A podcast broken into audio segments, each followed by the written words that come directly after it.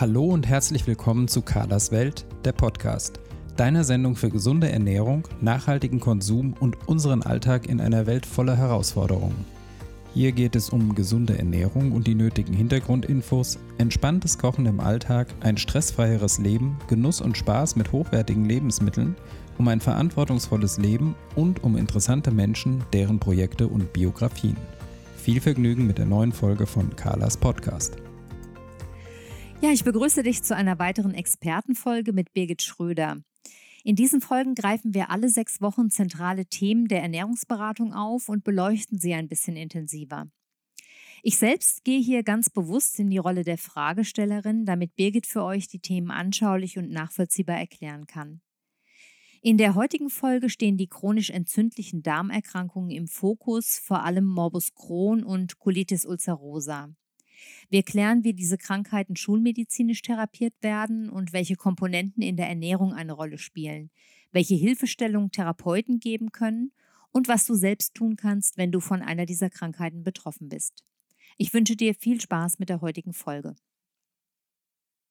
Ja, unser Thema heute sind ja chronisch entzündliche Darmerkrankungen. Und vielleicht beginnen wir einfach damit, dass wir das konkretisieren. Was versteht man denn überhaupt unter einer chronisch entzündlichen Darmerkrankung? Ja, bei einer chronisch entzündlichen Darmerkrankung, die läuft ja auch gerne als Abkürzung unter CED, ähm, geht es eigentlich um Erkrankungen, die ähm, multifaktorell sind, aber genetisch bedingt.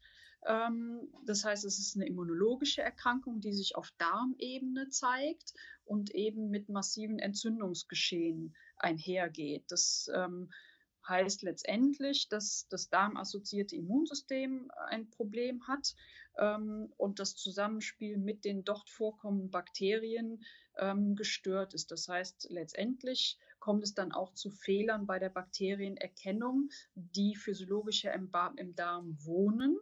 Ähm, das ist letztendlich ein sehr komplexes Geschehen, aber wenn man es einfach formulieren möchte, es ist eine immunologische Erkrankung, die dann eben zu massiven Entzündungen führt im Darm. Mhm.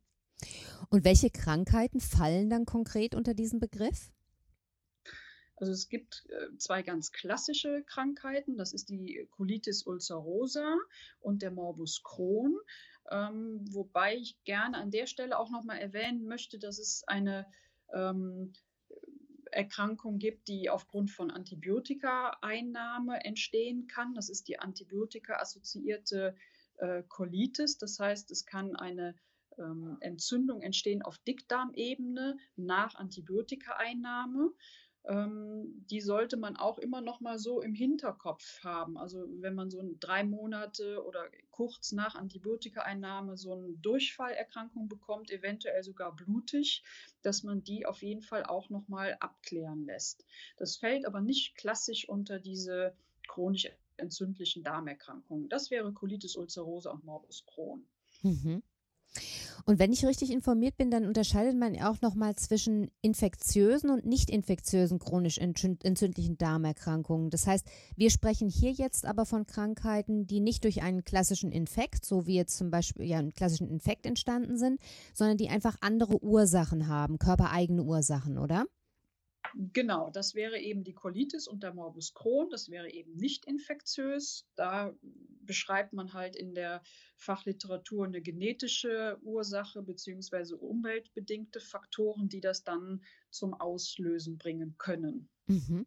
Und was sind solche Ursachen, die jetzt für eine Entstehung dieser nicht infektiösen chronisch entzündlichen Darmerkrankungen in Frage kommen? Also eine große Ursache ist das Rauchen. Das wird auch äh, sehr häufig immer beschrieben. Das heißt, diese Patienten sollten äh, dringend aufhören, ähm, ja, zu rauchen, Zigarettenkonsum einstellen.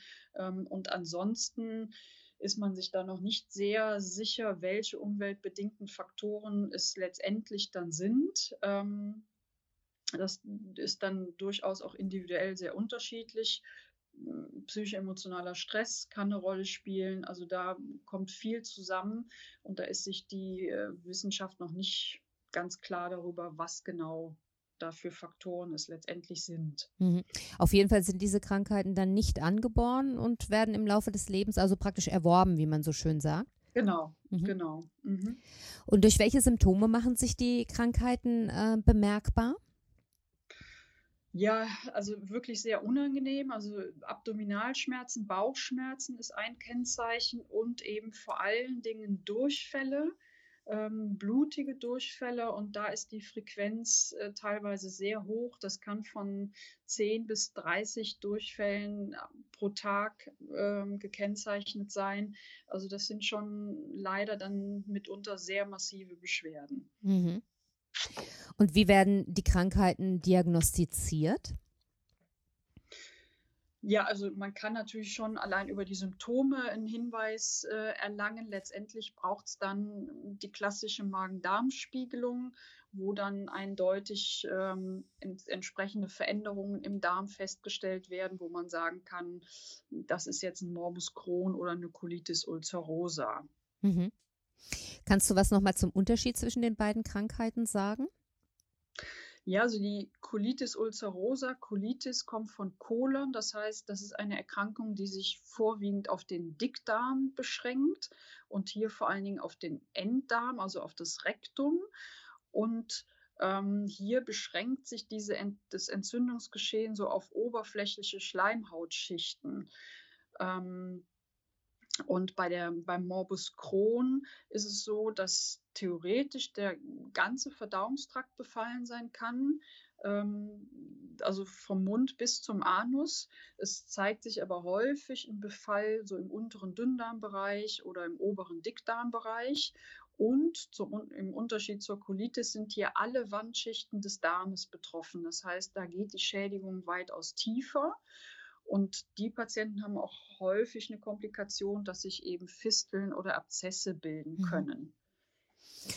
Ja, diese Krankheiten sind dann ja in ihren Auswirkungen und Ausprägungen schon um einiges dramatischer als die Krankheiten und Befindlichkeitsstörungen des Darms, die wir so bisher in diesem Podcast besprochen haben. Wie sieht denn die Therapie solcher Krankheiten aus? Ja, die Therapie schulmedizinisch äh, zielt natürlich darauf ab, dass man dieses Entzündungsgeschehen, dieses fehlgesteuerte Entzündungsgeschehen eindämmt. Und da gibt es äh, klassische Medikamente, wenn jetzt ein Betroffener zuhört, das ist zum Beispiel das Mesalazin oder in ähm, der Arzneimittelname wäre das Salofalk. Ähm, das ist so ein ganz gängiges Mittel oder Sulfasalazin. Das sind äh, Medikamente, die darauf abzielen, die Entzündung ähm, einzudämmen bzw. zu hemmen. Mhm.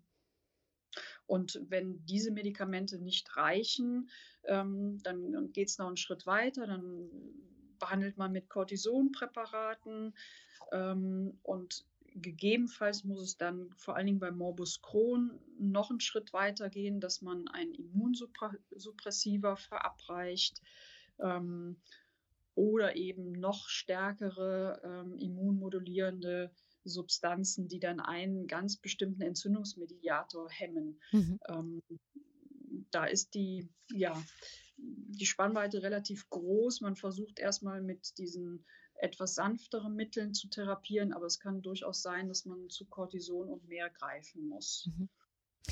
Und kann man denn auch seitens der Ernährungsberatung etwas für solche Patienten tun? Und wenn ja, was wäre das? Also ich finde, jetzt komme ich natürlich aus der Ernährungsberatung, ich finde, dass man sehr viel tun kann. Ähm, es würde ja vor allen Dingen darum gehen, dass ähm, man in Richtung ähm, Darmbakterien schaut, weil die Darmbakterien ja auch dafür sorgen, dass letztendlich der Darm in der Lage ist, wieder diesen schützenden Schleim zu produzieren und äh, Darmbakterien ja auch eine Barriere bilden. Das heißt, man müsste schauen, dass man über Ernährung ähm, entsprechende Ballaststoffe zuführt, damit die Darmbakterien auch gut leben können. Ähm, dann reden wir über resistente Stärke oder über Zellulose. Ähm, das wäre wichtig in der Ernährungsberatung zu beachten. Ähm, dann kann man auch überlegen, ob man ähm, sogenannte Probiotika ähm, gegebenenfalls in die Therapie mit einbaut, also physiologische Darmbakterien. Ähm, hier hat man gute Erfahrungen gemacht mit so ähm, Multispezies-Produkten, also Produkten, die mehrere Bakterienstämme haben. Und ähm, dann hat einen sehr guten positiven Einfluss das sogenannte Autoimmunprotokoll der Ernährung.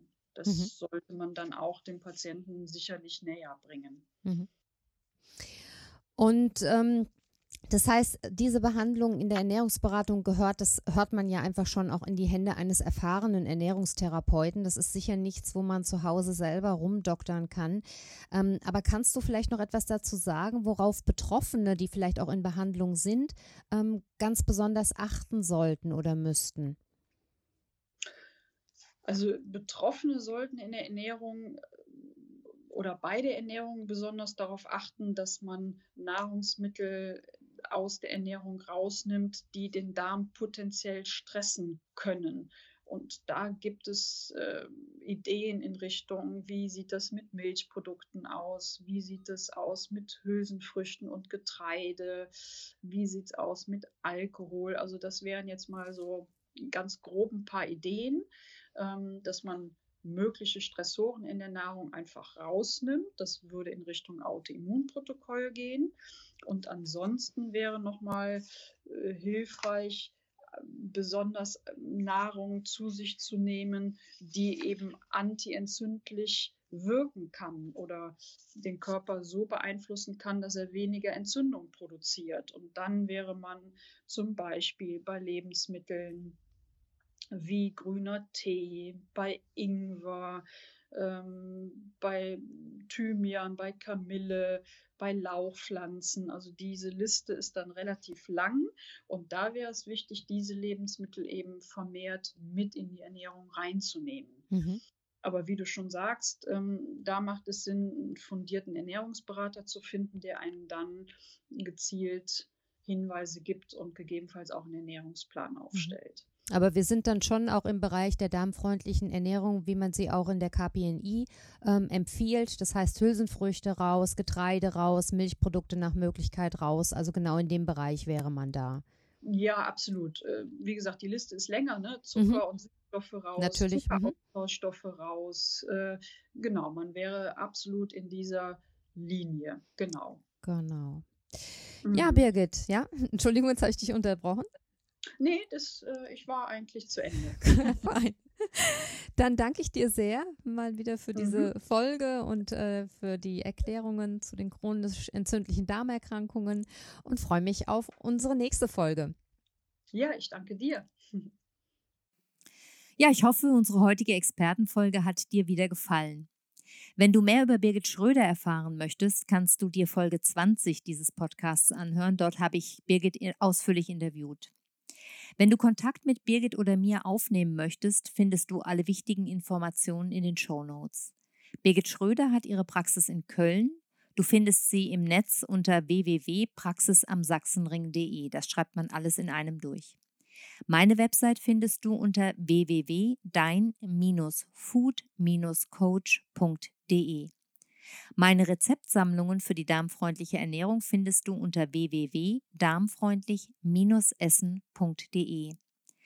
Wir beide, Birgit und ich, stehen dir gerne bei allen Fragen rund um deine Ernährung zur Verfügung. Solltest du Themenvorschläge für unsere Interviewserie oder Fragen zu einer bestimmten Folge haben, maile mir gerne an info at dein-food-coach.de oder nimm Kontakt über Facebook oder Instagram zu mir auf. Ich freue mich, wenn du wieder einschaltest und noch mehr freue ich mich, wenn du zusätzlich eine positive Bewertung bei Apple Podcasts hinterlässt, damit dieser Podcast noch mehr interessierte Hörer erreicht. Auf meiner Steady-Plattform und über PayPal hast du die Möglichkeit, uns und diesen Podcast finanziell zu unterstützen. Die Informationen dazu findest du in den Show Notes. Bis zum nächsten Mal. Alles Liebe, deine Carla.